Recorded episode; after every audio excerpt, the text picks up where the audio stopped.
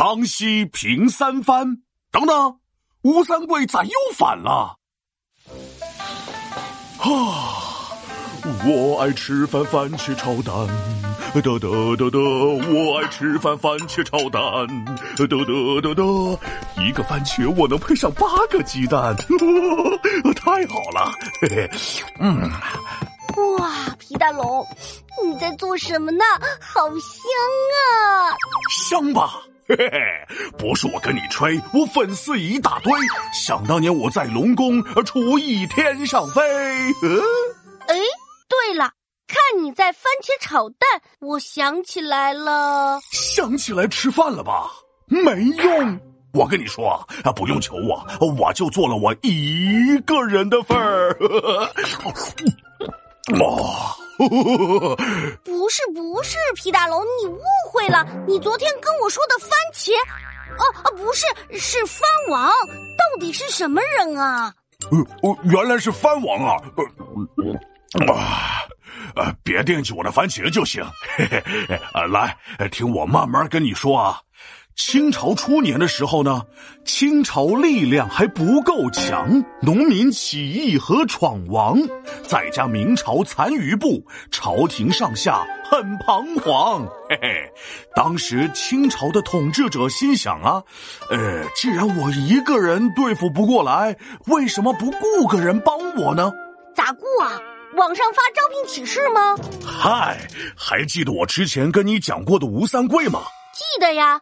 吴三桂呀，心真累呀，引着清军大部队，胜利进了山海关，定都北京大都会。没错，当时有许多像吴三桂一样的明朝将领归降了清朝，于是清朝统治者一看，这不刚好吗？自己开公司，老板不够，员工来凑啊！当然，公司毕竟不是员工的，呃，怎么才能让员工为公司拼尽全力呢？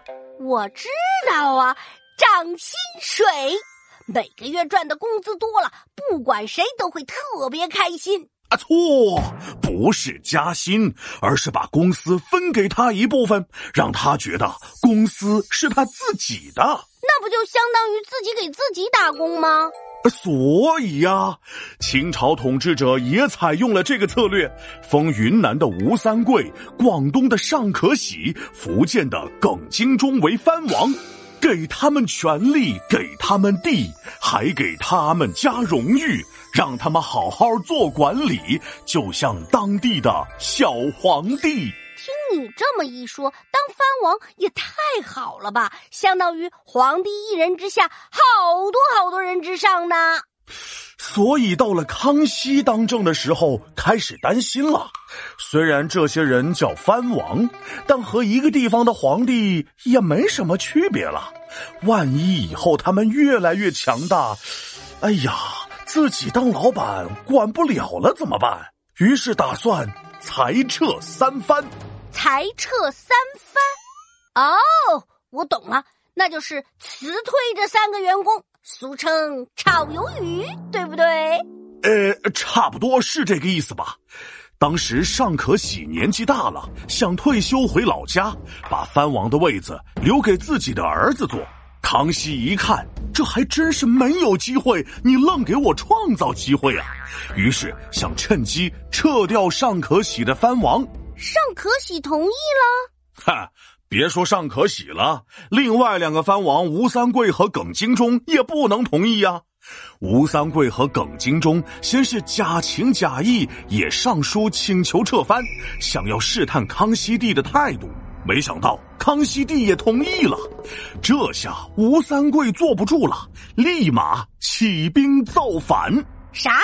吴三桂？又起兵造反了，他不是刚从明朝投奔了李自成之后，又转向了清朝吗？他这跳槽跳的可比隔壁楼王奶奶跳的广场舞还频繁呢。这吴三桂起兵之后呢，各方势力都支持，力量大的像磐石，占领南方好多地，清朝输的眼发直。后来康熙调整了策略，只要是吴三桂的支持者转投自己，就给好处。渐渐的，吴三桂的势力被分化，最终被清朝消灭。康熙皇帝也平定了三藩之乱。这个康熙还真是有魄力，想干啥就干啥，一干啥就成啥。